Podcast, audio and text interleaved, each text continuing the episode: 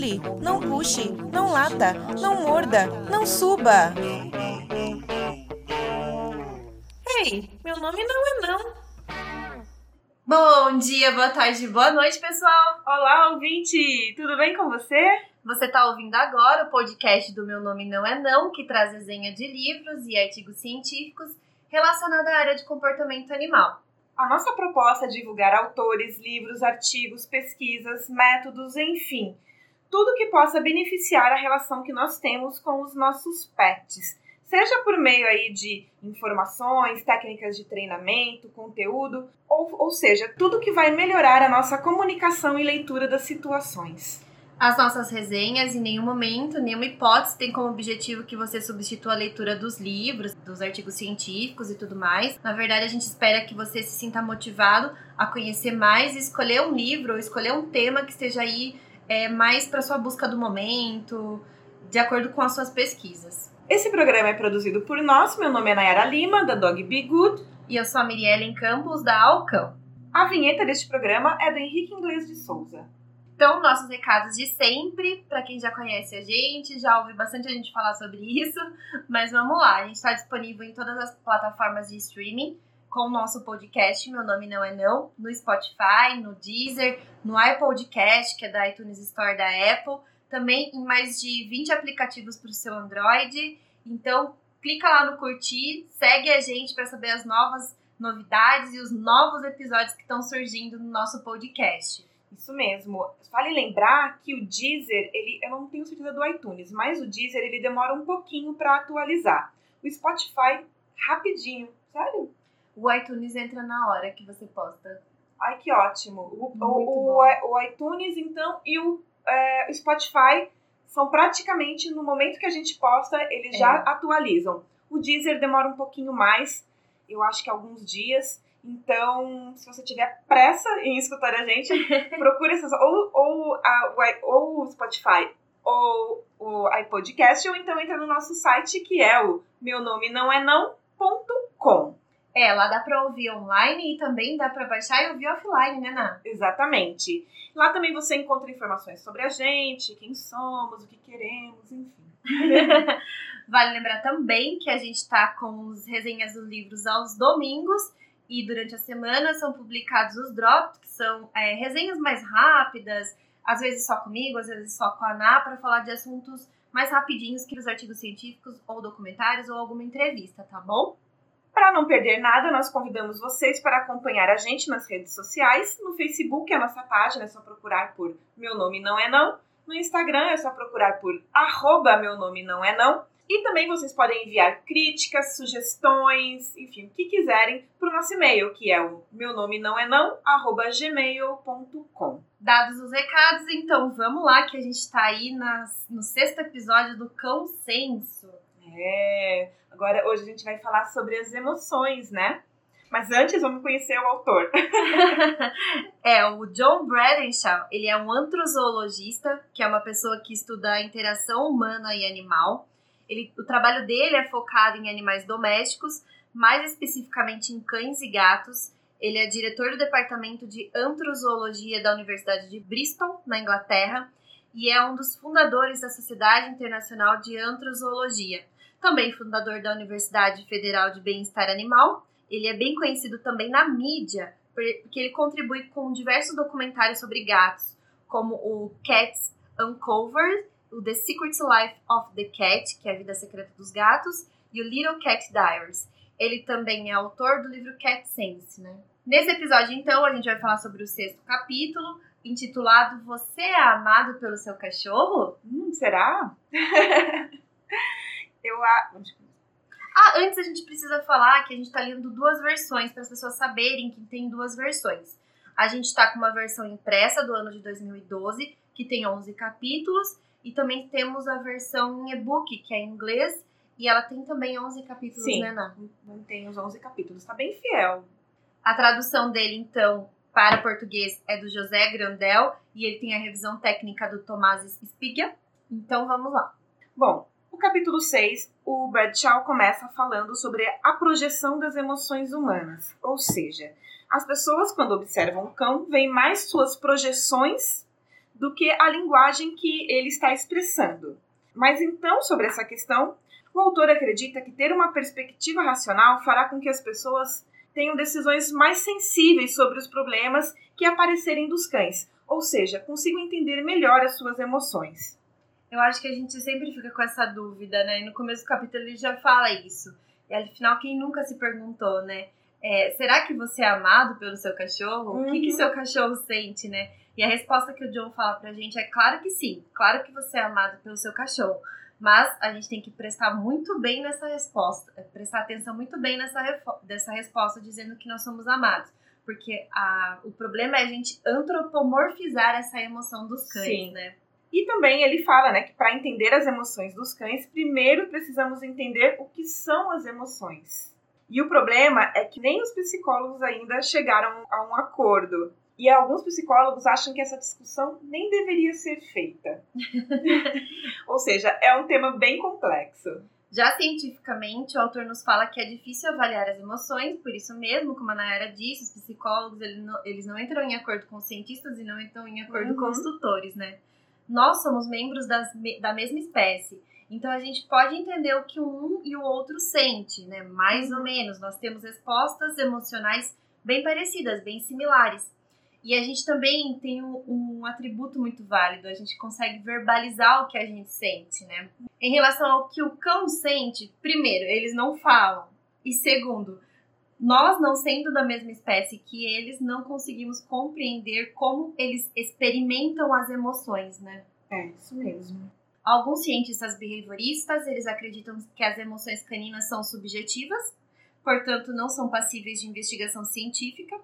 Outros já acham que devemos admitir que os sentimentos somente são para os nossos primatas, ou seja, só os, uh, os nossos parentes mais próximos, biologicamente mais uhum. próximos, é o que realmente sentem emoções.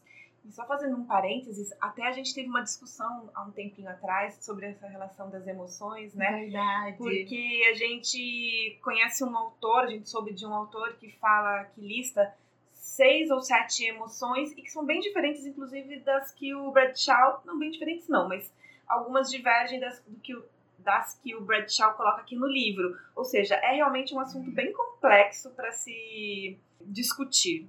É um assunto realmente muito complexo, tão complexo que até tem outros cientistas, psicólogos, filósofos que falam que os donos eles são muito iludidos em acreditar que os animais sentem algum tipo de emoção, não é verdade? Nossa, chega a ser é, radical o pensamento. Mas eu acho que a grande preocupação, é, em todos os sentidos, de todos os nossos colegas profissionais, é em relação ao antropomorfismo. É, o, espírito, o espírito humano ele adora projetar emoções e intenções humanas a animais, objetos, fenômenos naturais, né? Uhum. É, tá aí uma resposta à quantidade de deuses que existem no, é. em, em várias culturas diferentes, né? Então a gente deve pensar como humanos que a gente sente como outro humano, mas a gente não sente como outras espécies. Mas de qualquer modo, uma das chaves para entender as emoções, o Bradshaw nos coloca, é perceber como elas guiam um comportamento. Quanto mais a gente esclarece as emoções e compreende, compreende as emoções dos nossos cães, certamente mais melhoraremos os nossos relacionamentos com eles. Para entender a vida emocional então dos cães, a gente precisa entender qual é o papel das emoções e que orientam os comportamentos, assim como a Ana estava falando agora. Hoje as tecnologias com ressonância magnética e também com outros estudos neuro, com os neurocientistas, é possível indicar em que partes do cérebro começam as emoções. E é, e é importante definir isso, porque a gente consegue definir em qual momento as emoções começam a acontecer antes do comportamento. As emoções elas nos ajudam a tomar decisões no momento certo, sem precisar do auxílio lógico do cérebro.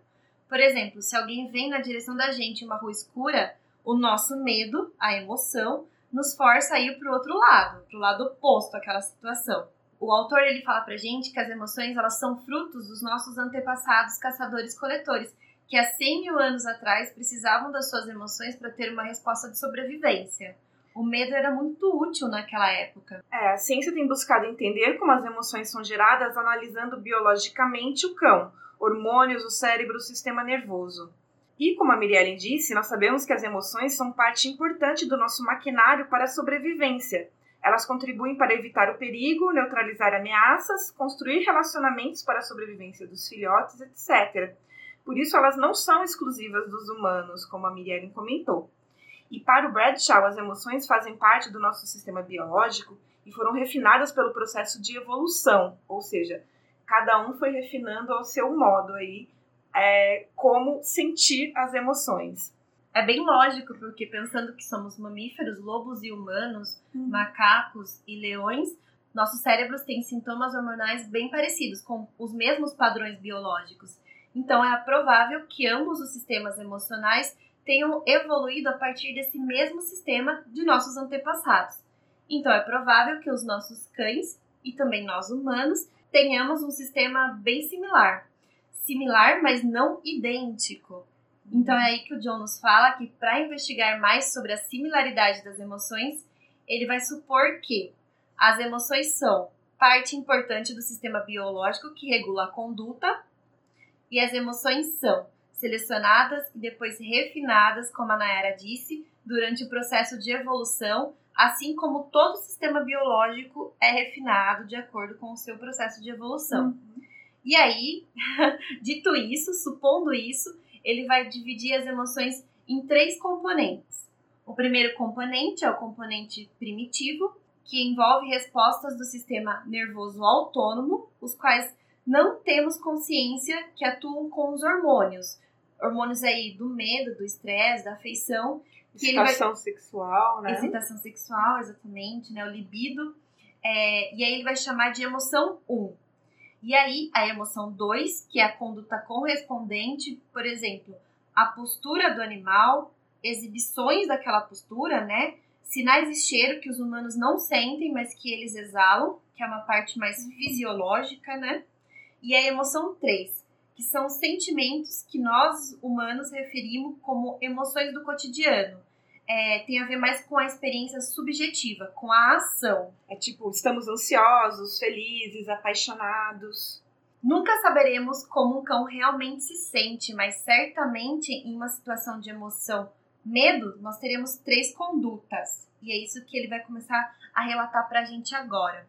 É, ele, o autor ele diz que a pergunta que surge é o quão associados estão o comportamento e a emoção. Sentimentos a gente sabe que são algo bem privado, mas isso não significa que nós não podemos identificá-los. Cães não costumam disfarçar para encobrir suas emoções. Nós aqui às vezes não decodificamos os seus sinais, mas eles estão lá. Por isso é importante entendermos as emoções.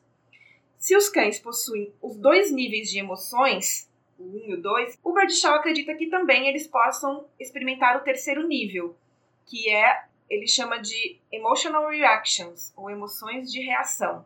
Chegando a esse ponto, é, aí temos então a primeira conduta. Na segunda conduta, como nós aí já acreditamos nesses primeiros três modelos de emoção, a gente consegue ver que as emoções são úteis aos animais. Elas atuam como processamento de informações especiais aos animais, junto com sistemas gerais de aprendizagem e de cognição. Aí também relacionado aos humanos, quando surgiu também, quando o humano conseguiu fazer a linguagem simbólica, né? É relacionado à aprendizagem e ao cognitivo. E aí, dentro da conduta 3, levando em consideração o contínuo evolutivo, as emoções humanas evoluíram das emoções dos mamíferos. Então, os cães são expressivos, como, a gente está é, discorrendo sobre isso, porque eles evoluíram dentro de um conjunto social, diferentemente dos gatos, né, que são solitários e tiveram uma evolução que pouco deixa nítidas suas emoções. Afinal, eles, eles não tinham para quem uma necessidade tão grande de expressar as suas emoções, a não ser em momentos de acasalamento ou disputa de, de território. Mesmo assim, quem, quem, quem conhece, né, quem tem os gatos, sabe que eles são, conseguem ser expressivos com a gente, porque aí, é, nesse, nesse final aí de evolução dos gatos, eles foram se aproximando e daí houve essa necessidade da gente conseguir uma comunicação. Em nós, as expressões faciais estão conectadas de forma direta com as nossas emoções. Nós sabemos manipulá-las, mas nem sempre também. O autor brinca que não é todo mundo que consegue fazer aquela cara de poker. E além de expressar, nós também somos bons em detectar mentirosos. Mas e os cães? São manipuladores como nós? Às vezes eles parecem mentir uns para os outros quando estão em uma situação de conflito ou de interesses. E a gente está falando sobre isso porque a gente sabe que analisando um comportamento a gente consegue entender uma emoção. Então, só que se os cães manipulam, como é que a gente vai conseguir entender essa emoção? Continuando, ele fala que o seu cão Bruno cumprimentava as pessoas de corpo baixo, rápido abanando, mas quando encontrava outro cão macho, tentava parecer maior. Ou seja, ele fazia com que o encontro acontecesse do jeito dele. Mas o Bradshaw coloca que os cães não têm esse grau de consciência de, sumir, de assumir uma postura analisando que pode enganar o outro. Aliás, às vezes é até óbvio que eles não, não são aquilo que eles estão tentando parecer ser. Tipo, maiores, um pincher ou é, um spitz tentando parecer maior. Por é óbvio. ele estique, né? É, ele nunca vai ser o tamanho de um labrador. Mesmo assim, eles usam essa maneira de abordar outras pessoas e outros cães. Para o autor, esse blefe tem funcionado porque evoluiu com os cães e persiste ainda hoje. Depois do peleriçado, outro passo para afastar outro cão é o quê? É mostrar os dentes.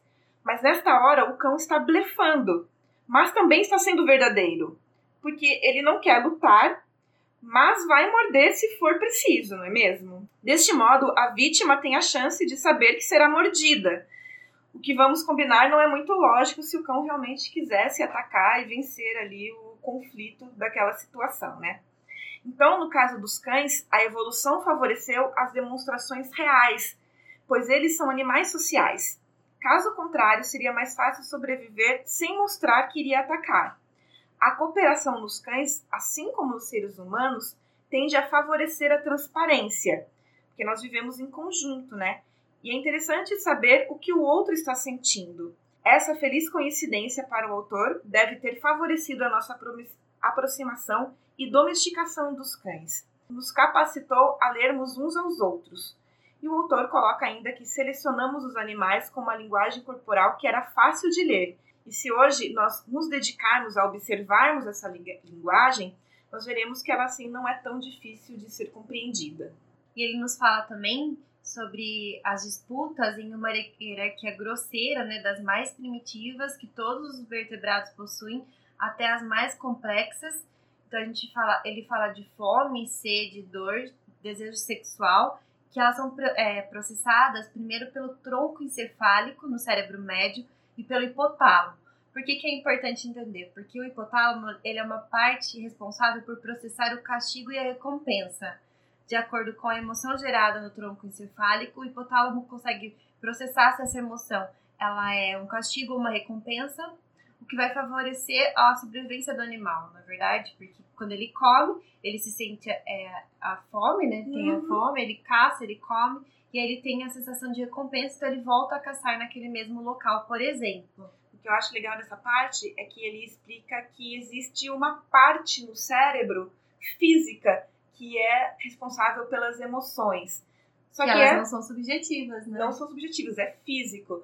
Mas é claro que é tão complexo que elas não só correspondem às emoções, elas também correspondem à fome, sede outras, é, outros sentimentos aí mais é, necessários para sobrevivência do animal. E elas são emoções mais simples e são intuitivas, então eles não raciocinam, né? Eles não racionalizam para senti-las, e elas não precisam ser aprendidas, essas emoções mais simples.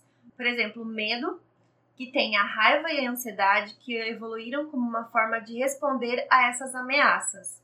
O medo, então, é uma emoção que o Bradenshaw fala pra gente que dá aos seres vivos duas escolhas, ou a luta ou a fuga. Todos os seres viventes passam por esse processo de medo, né? O medo motiva essas duas escolhas e é um poderoso gatilho também para a aprendizagem, e é um atalho para caracterizar eventos como sendo perigosos e aterrorizadores. Sim, porque quando você sente medo de alguma coisa, você não tem muito tempo para pensar, até porque não dá tempo de ficar analisando, ah, será tá pegando fogo aqui na minha casa? Será que é alguma coisa, né? Você tem que ter uma reação rápida, então é muito instintivo, é muito automático. E aí realmente você foge, você, né, é. Ou você enfrenta, né? Ou você luta. Eu acho legal uma parte que ele, que ele coloca, que a resposta vai depender do seu histórico e como ele já lidou com situações ameaçadoras no passado e deu certo em relação aos cães, claro. Acho que com a gente também, mas é, nós estamos falando dos cães. É verdade, mas com relação a gente também, com certeza. E a ansiedade é muitas vezes confundida com o medo, mas na verdade é a antecipação do medo que, diz, que é disparada pela antecipação de eventos reais já vividos pelo animal. Ou por nós também, que somos animais, uhum. né? É, ele fala que é, pode ser muito a ansiedade pode ser confundida com medo porque ela se expressa fisicamente na linguagem dos cães de uma maneira muito parecida. E eu até quero dar um exemplo do meu cachorro sobre ansiedade. O Todinho, ele é bastante ansioso quando a gente sai de carro e ele ainda não passeou. Então tem os cachorros que ele conhece da rua e ele sabe que ele pode encontrar esses cachorros a qualquer momento latindo para ele no portão, estando dentro do carro. E ele fica chorando, na... até a gente sair da nossa rua, ele chora o tempo inteiro dentro do carro, na expectativa, ou seja, ele não está vendo os cães ainda, na expectativa de ver os outros cães, ou seja, não está, não está vendo, mas a ansiedade desse momento o faz é, chorar e, enfim, ficar ansioso. É, a raiva também não é medo, mas também é confundida com o medo, com o medo, né? Ambos podem conduzir à agressão, o que faz a essas emoções serem confundidas mais facilmente.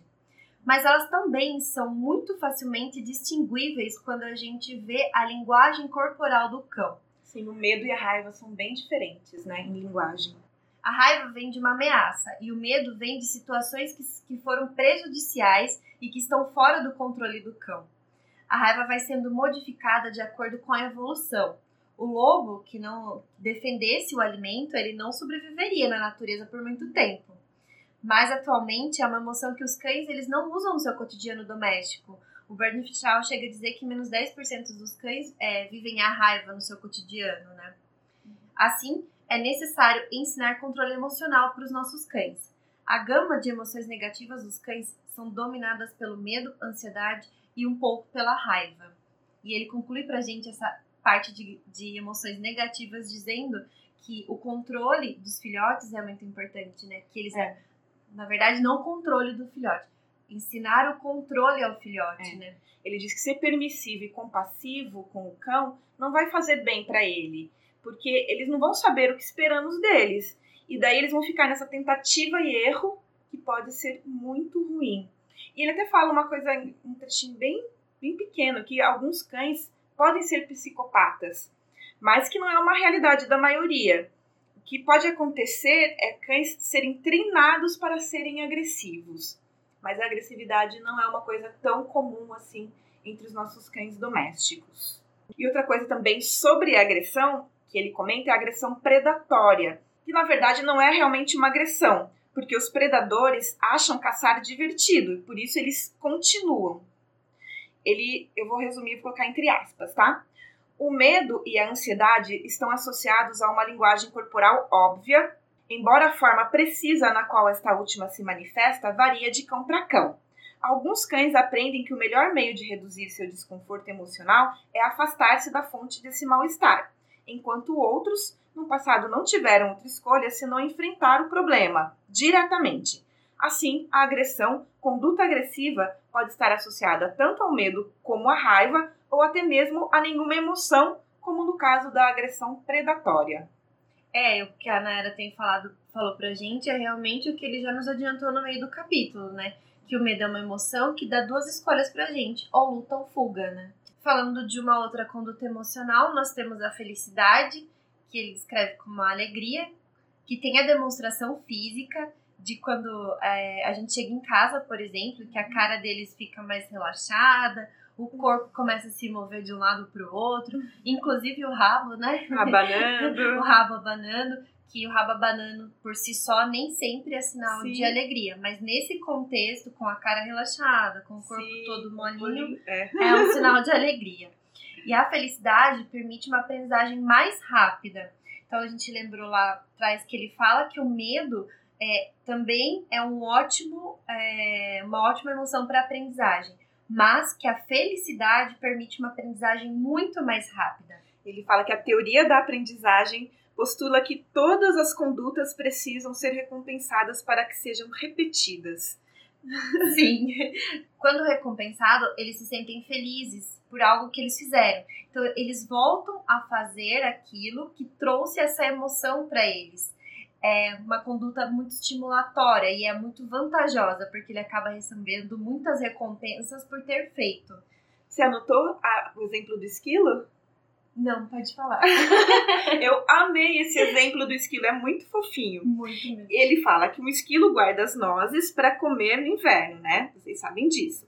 Um esquilo novinho, que ainda não fez nenhum ano e que nunca viveu o inverno, deveria não ser muito dedicado a essa função, não é mesmo? De guardar comida. Porque ele nem tem ideia do que será o futuro. Ele não tem experiência, né? Não. Como será o futuro. Mas o que faz ele guardar é uma recompensa natural. Ele se sente bem, feliz fazendo isso. E esse é um comportamento natural dos esquilos, moldado com a evolução. Os que faziam isso eram os que sobreviviam para gerar mais esquilos. Então, esse comportamento se tornou, se tornou natural e um comportamento autorrecompensador. E uma coisa prática em casa, dentro desse contexto de felicidade, de felicidade canina, é, por exemplo, quando você compra muitos brinquedos para o cão e o cão não se estimula a brincar. Por que, que ele não se estimula a brincar? Porque ele não tem a memória de aquele brinquedo seja algo legal. Então, quando você pega um brinquedo e tem um momento agradável com o seu cão brincando com ele, quando o brinquedo estiver lá sozinho, e ele estiver sozinho com o brinquedo, a probabilidade dele se recordar dessa lembrança feliz Uhum. e pegar o brinquedo e brincar sozinho é muito maior, né? E aí a gente vai pra parte que, assim, todo mundo tava esperando desde o começo do capítulo. Ah, a gente fala sobre brincar também? Ah, o brincar, tava- acho que resumindo, então, o brincar entra nessa categoria de divertimento e felicidade. Os animais também brincam para estreitar vínculos e treinar a caçada ao mesmo tempo e se divertir. O autor diz uma frase linda: Custa muito pouco dar felicidade a um cachorro bem cuidado. E aí a gente vai nesse momento de fofura, continuando com a fofura, pra falar do que a gente mais queria falar desde o começo, que é sobre amor. E o Joe traz pra gente que o amor é o que abastece o laço entre donos e cães. Para um lobo jovem, por exemplo, é, esse sentimento é importante e é importante fortalecer esses laços com seus pais, porque disso depende a sobrevivência. Um lobinho, por si só na natureza, não estaria feliz, né? Não Uhum. estaria bem, não, não poderia caçar, então não teria chances. Na fisiologia, o amor difere de todas as outras emoções positivas e principalmente das negativas, porque ele envolve um hormônio chamado ocitocina, que é o hormônio do amor, responsável por diminuir o estresse e tantas outras eh, sensações prazerosas para o organismo. Não sei se vocês sabem, mas a ocitocina ela é liberada em, liberada em alta escala quando a mãe amamenta o seu filho. Então, é realmente uma- um hormônio muito forte e muito importante para estabelecer relações, relações entre é, humanos e também, nos casos dos animais, entre mães e filhos, pais e filhos. E como a E- gente já soube antes, a gente tem essa participação, né? No capítulo anterior a gente, eles, a gente falou muito sobre o imprint, né? Que os cães Isso. têm pelo, por nós humanos também. Voltem no capítulo anterior e daí vocês vão conseguir entender o que a gente está querendo dizer. E no final das contas, essa ligação, o que, que, ela, vai, o que, que ela pode gerar, né? Principalmente uma maior responsabilidade em nós humanos, em nós donos de cães. Por Isso. quê? Porque o amor em grande escala, digamos assim, né? O amor Que a gente não consegue encontrar limites e definir é, regras e controle emocional sobre ele. vão, vão causar aí alguns distúrbios de comportamento nos cães. Não são os comportamentos que por nós são agradáveis, mas também alguns comportamentos, como por exemplo, o Joe chama de angústia de separação, que é quando o cão não se sente bem ao ficar sozinho sem a presença do dono que ele ama. Muito provavelmente porque ele não, ainda não aprendeu que estar sozinho também pode ser bom. É, o cão, então, ele não consegue é, fazer nenhum tipo de comportamento natural, é, não consegue viver mesmo enquanto o tutor não estiver em casa. Então, ele não vai comer, ele não vai beber água, ele vai destruir objetos, principalmente os objetos que têm os cheiros do tutor. E ele também pode defecar em maior quantidade, fazer muito mais xixi do que naturalmente ele faria. Que isso é muito confundido com pirraça nos cães, né? Uhum. Os cães estão fazendo pirraça. mas na grande maioria das vezes, e isso é grande maioria das vezes mesmo, isso é uma angústia por separação. É, eu acho legal que a gente costuma escutar mais a palavra ansiedade de separação, mas o Bradshaw ele explica a diferença, porque a ansiedade é uma expectativa em relação àquilo que você espera que aconteça. E o que o cão está vivendo quando ele está sozinho não é uma ansiedade, ele está vivendo aquela angústia mesmo. A ansiedade seria mais em relação a gatilhos, por exemplo, você pega alguma coisa para sair, a bolsa, por exemplo, ou o sapato que você sai para trabalhar, e daí o cão é, já começa a exibir sinais de que está ansioso porque ele sabe que você vai partir. Mas no momento que ele está sozinho, o que ele sente é a angústia. E como a Miriellen falou, é, destruição é um grande, uma grande pista de que o cachorro está com ansiedade de separação, mas ele pode sofrer, pode também haver, é, o cão pode desenvolver também automutilação, comportamentos estereotipados, que são comportamentos repetitivos. A Mirielle até fez um drops a respeito disso. Vão lá ver que tá muito legal. É. E, e, isso também vai depender da raça e da personalidade do cão. Como a Nayara falou, nem sempre são realmente as instruções, os comportamentos estereotipados e tudo mais. Pode também envolver apatia, por exemplo. No seu cachorro é um gênio do, do, do Brian Hare da Vanessa Woods, ele traz pra gente isso, né? Que cães que têm ansiedade de separação também podem sofrer de, por exemplo, apatia, que é não comer, não beber, não fazer xixi, não fazer cocô e ficar o dia inteiro dormindo enquanto o tutor não chega, né? Isso também é demonstração de que o cão não sabe ficar sozinho, é uma angústia de separação. Sabe que eu ouvi a de terceiros, né? Um adestrador dizendo que a Turid falou, né? Que ver um a Turid Rugas, que nós inclusive temos podcast de um livro dela, é... a Turid falou que a coisa mais triste de se ver é um cachorro com depressão. Que não existe, não existe nada pior do que presenciar ou é, né, estar perto de um cachorro com depressão, que é muito triste e muito difícil de ser resolvido. Então a gente precisa estar atento a todos esses sinais, porque a gente sabe que muitas coisas evoluem, né? E então... essa emoção que está ligada a esse comportamento por nós não tão agradáveis e por quão tão desesperador é o amor olha qual é a nossa responsabilidade, né? Sim. Em relação a isso, o Joe fala que a angústia de separação ela é muito difícil de ser curada. É, realmente, treinos de cães com ansiedade de separação, angústia de separação que o Joe fala, é, eu já vi vários, acompanhei vários, e é muito complicado. Na verdade, muitas vezes os tutores desistem desse, desse treino e, e procuram outras alternativas para nunca deixar o cão sozinho. Mas, contrapondo, o Joe também nos fala que é o mais fácil de ser treinado nos filhotes. É só você começar a introduzir momentos de individualidade no filhote, o qual ele se habitue, se acostume mesmo uhum. a viver feliz e sozinho sem a presença do tutor. Muito importante. Ele coloca que a gente não costuma é, achar o que é uma desordem, um problema quando uma criança chora pela mãe, né? E, mas a gente seleciona um cão para ser super apegado a gente e depois nos surpreendemos quando eles não conseguem ficar sozinhos. Ou seja, é muito a nossa responsabilidade. É tão responsabilidade nossa que ele traz num, um quadro inteiro, uma página inteira no livro, falando sobre angústia de separação, alguns métodos de treinamento, algumas influências bem legais para os tutores seguirem. Então, vão lá na página 236 e leiam porque é muito importante. É, e ele ainda diz que existem graus de angústia. Tem cães que não aguentam nem ficar em outro cômodo.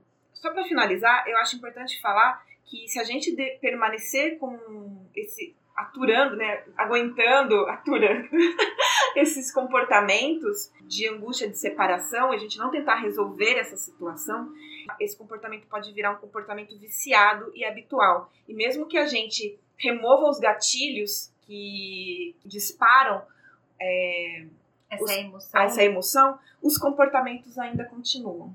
Então é importante a gente estar bem atento e se prevenir de preferência.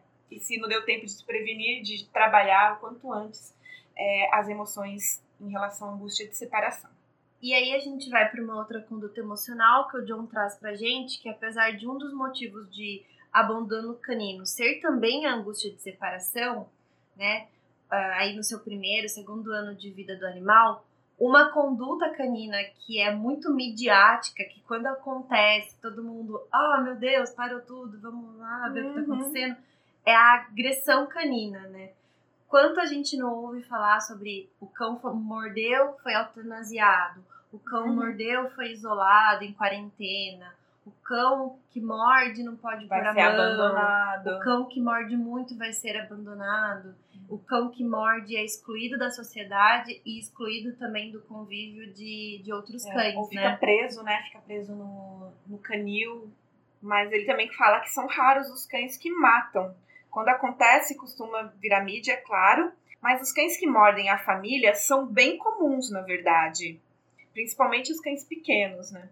E isso só acontece, segundo o John, e pela nossa vivência, a gente também Uhum. pode afirmar que é verdade.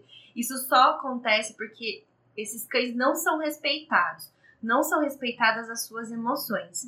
Por exemplo, no momento que o cão tá comendo, a pessoa vai lá e quer colocar a mão dentro do potinho de ração e quer que o cão respeite porque ele é o alfa.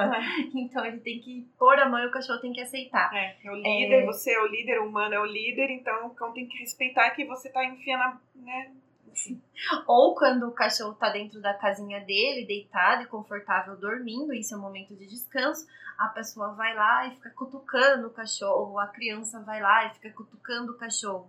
E aí o, o cachorro, ele rosna, ele mostra os sinais de descontentamento dele e ele não tem a sua emoção respeitada. Então, o, o último artifício dele para se defender é a mordida. Uhum. E o, o autor fala assim, dá um, dá um alerta praticamente. Se soubermos o porquê eles mordem e já interrompermos essas razões antes delas acontecerem, vai ser bom para todo mundo, não é mesmo? Ou seja, não enfia a, mão no pote da comida do cachorro. de qualquer jeito, sem treinamento. Porque é claro que existe uma forma de você trabalhar com a possessividade para os cães não serem, serem menos possessivos e tudo mais. Mas não é assim, desse jeito, enfiando a mão no pote do cachorro. O processo começa muito antes, né? Trabalhar esse tipo de emoção é muito antes de que ela realmente aconteça. Então a agressão só surge porque as emoções caninas não foram respeitadas. E aliás, tem muitos estudos que falam que os cães que agridem, na verdade, eles não mostram posturas de psicopatas, como Uhum. a gente já falou adiante, é, anteriormente. Eles, é, na verdade, eles demonstram postura de medo ou de ansiedade. E aí, para quem não conhece muito de linguagem corporal canina, isso é muito importante, observar todo a linguagem corporal do cão, né? E depois da mordida, eles costumam apresentar posturas de apaziguamento e agregadoras. Ou seja, foi mais um objetivo de avisar do que realmente o objetivo de atacar para matar e destruir a outra pessoa. É, vários vídeos na internet, quando a gente vai ver no YouTube, a gente é, coloca mordida de cães, né? O cachorro morde e aí depois ele se recolhe, né? É. Ele baixa a orelha, ele vira o rosto, porque é, pro cão, a, a luta, o conflito, ele evita todo tipo de conflito. Então a luta pra ele, a agressão pra ele, a mordida pra ele é o último, é o ápice. É. Ele só faz isso quando ele realmente não tem outra escolha, porque ele não sabe o que o outro adversário pode fazer pra ele. Isso pode Uhum. custar a vida dele. Então agredir pode custar a vida dele, então ele, ele não quer agredir, É. naturalmente não quer. O autor diz que a maior parte das mordidas começa com menos de um ano de vida do cão. Ou seja, é uma idade em que, se ele quisesse morder para mostrar a superioridade dele, por ele ser alfa, dominante, não é uma idade compatível, porque ele nem assumiu, nem, nem completou a maturidade ainda. E é importante também que a gente pense em trabalhar essas emoções com os filhotes no sentido também das mordidas, para que eles saibam lidar com seu controle de medo, raiva, alegria e outros tipos de emoções, não só também a conduta de agressividade, né? É, quanto mais o ataque dá certo, mais bem sucedido for o ataque, mais ele irá se repetir, né? Então a gente precisa ensinar outras formas de se de resolver os conflitos, ou mesmo nem precisar estar dentro de um conflito, né? Antecipar todos os, os É. meios para antes desse conflito acontecer. É. As emoções caninas, a alegria, medo, amor, ansiedade e raiva, elas guiam as condutas caninas. E o John ele termina dizendo pra gente que elas também são as emoções básicas de nós humanos. Por isso até o nosso perigo de antropomorfizar, né, Uhum. as emoções caninas. Mas os humanos eles têm a capacidade racional de provar as emoções. Já os cães, eles não, eles sentem, mas eles não conseguem racionalizar, eles não têm um cérebro tão evoluído quanto o humano para racionalizar sobre aquelas emoções. Ele até usa uma palavra interessante. Eles sentem mais intensamente e de modo matizado do que nós. E ele termina falando pra gente que por mais que saibamos agora sobre as emoções caninas, nós temos que ter muito cuidado em projetar os nossos cães aliás, projetar nos nossos cães a nossa própria consciência da emoção dele. Uhum. porque ele não sente como a gente, porque o outro já não sente como a gente. É, né? Se pessoas já sentem de maneira diferente, imagina outra espécie. Então a gente finaliza o capítulo por aqui. É um assunto muito complicado. Uhum. Quanto mais vocês pesquisarem sobre emoções caninas, mais vocês vão ver alguns agregadores em é. relação a isso. O Joe discorre muito bem sobre a parte química, fisiológica e biológica Sim. também nesse capítulo, que a gente não entrou muito porque a gente ficou com medo de falar abobrinha, né? porque afinal de contas não somos, não somos veterinárias, né? É. Como o John diz, é um, capítulo, é, uma, é um tema muito importante para a gente conseguir ter uma boa convivência com os nossos cães. Eu espero que vocês tenham gostado. O próximo capítulo, capítulo 7, será? A Força Cerebral Canina nós já começamos a ler e é, eu achei bem legal, bem interessante esse capítulo. Dog então, Mission. É. Exatamente, é um assunto que me interessa e eu gosto muito. Então, nós vemos vocês no próximo podcast ou no próximo Drops, né? Nós gostaríamos de agradecer o pessoal que tem curtido a gente nas redes sociais do Meu Nome Não É Não tem dado muito apoio, muito incentivo, Nossa. porque realmente é muito difícil gravar o podcast. tem muita coisa envolvida. Tem muita coisa, gente. Os livros, esse livro especialmente, tem sido bem complexo. A gente está se dedicando bastante. Ainda bem que nós estamos fazendo um capítulo por podcast. E a resposta tem sido bem legal, mas se tiver críticas, dúvidas e sugestões, mandem pra gente no meu nome não é não, arroba gmail.com e que mais, Nayara? Sigam a gente nas nossas redes sociais particulares também. O meu é arroba ao, com dois o underline cão. Da Nayara é o arroba dogbegood. Nós temos eventos é, planejados aqui em, na nossa região, não em Piracicaba, mas na nossa região. Nós temos evento dia 18. Também. Dia 18 na, na Franzone, na Agropecuária Franzone. Aqui em Piracicaba. Dia 21 de setembro nós temos eventos em Americana, na Mari, a hospedagem da tia Mari. Nós, nós te... temos também um evento super legal no Sesc, que a Miriellen vai falar sobre um filme é, chamado O Quadrado Perfeito, na mostra Ecofalante, que vai ser exibida aqui no Sesc Piracicaba. Que é no dia 24 de setembro. E nós temos também live para sair com a Bruna Reiser, educadora é, canina aqui de Piracicaba, que vai sair agora no dia 19 de agosto. Então acompanhe a gente nas redes sociais para saber tudo que tá acontecendo. É. É isso aí, espero que vocês tenham gostado. Obrigada e tchau! Não pule, não puxe, não lata, não morda, não suba. Ei, meu nome não é não.